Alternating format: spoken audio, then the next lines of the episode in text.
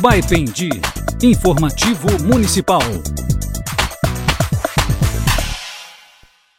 O destaque da semana é a busca de recursos em Brasília. O prefeito de Baipendi, Douglas Estaduto Souza, e o secretário de Saúde, Tomé Peixoto, foram recebidos no Senado Federal em Brasília.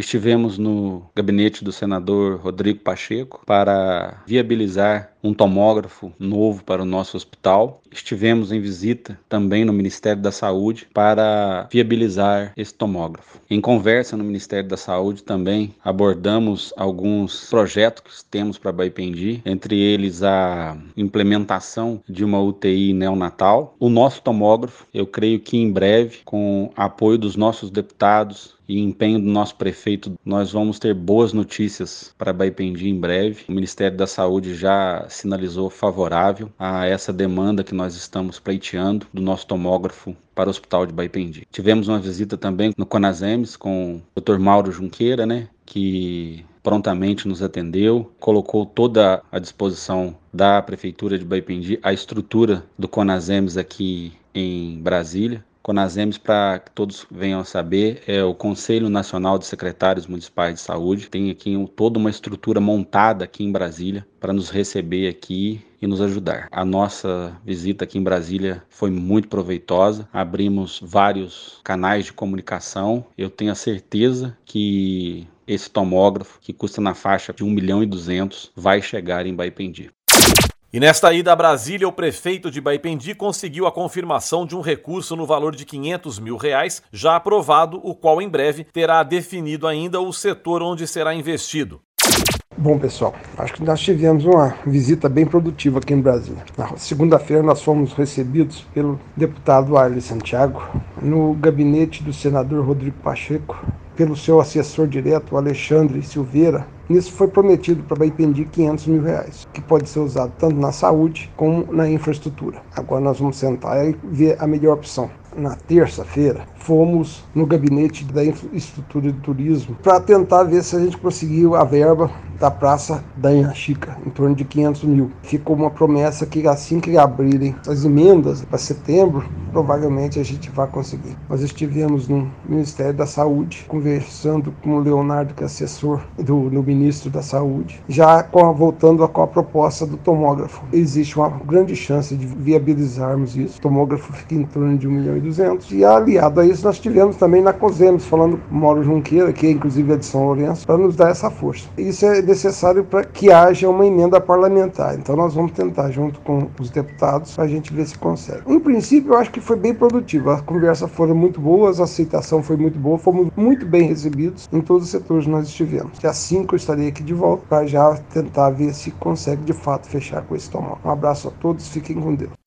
E agora vamos falar de Cante Conte. O tradicional festival acontece com a transmissão de lives de artistas regionais a partir deste fim de semana. Quem fala mais sobre o assunto é o secretário municipal de turismo, João Vilela Filho.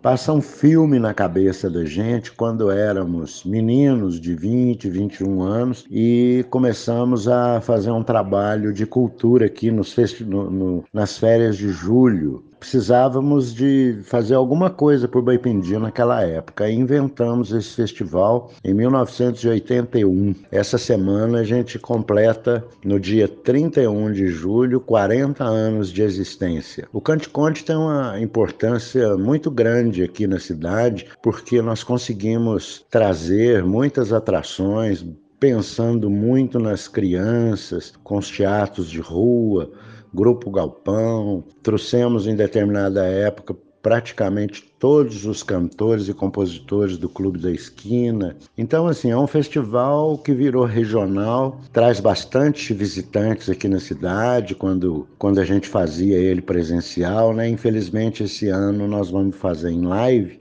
mas estamos empolgados da mesma forma.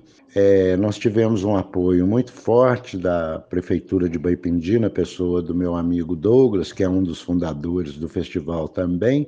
Estamos realizando, assim, buscando valorizar o músico aqui da nossa região, para que a gente possa investir neles e fazer um trabalho de base para que haja um crescimento do profissional de música, que é muito importante aqui. Já tivemos muitos músicos importantes aqui, como Celso Murilo, Ominho, Zé Ferreira, pessoas que a gente tem um enorme carinho e que sempre ajudaram o nosso festival. Quero aproveitar a audiência para fazer o convite para que todos acessem lá no YouTube, na página do Cante Conte, o nosso festival virtual. Vai ser um grande prazer, preparamos ele com muito carinho e agradecemos a participação do público em geral. Muito obrigado.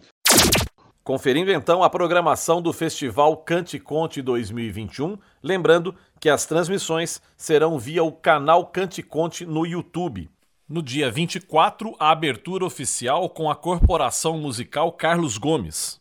Dia 25, Renan Diniz. Dia 26, Juninho e Banda. Dia 27, Jordano, José Geraldo e convidados. Dia 28, a banda Os Coiotes. No dia 29, Alexandre Zamar. No dia 30, a banda DK53. No dia 31, Vicência Trio. Todas as apresentações serão a partir das 20 horas, transmitidas pelo canal oficial da Associação Cante Conte no YouTube. Anote aí, youtube.com/barra Associação Cante Conte. Vai Informativo Municipal.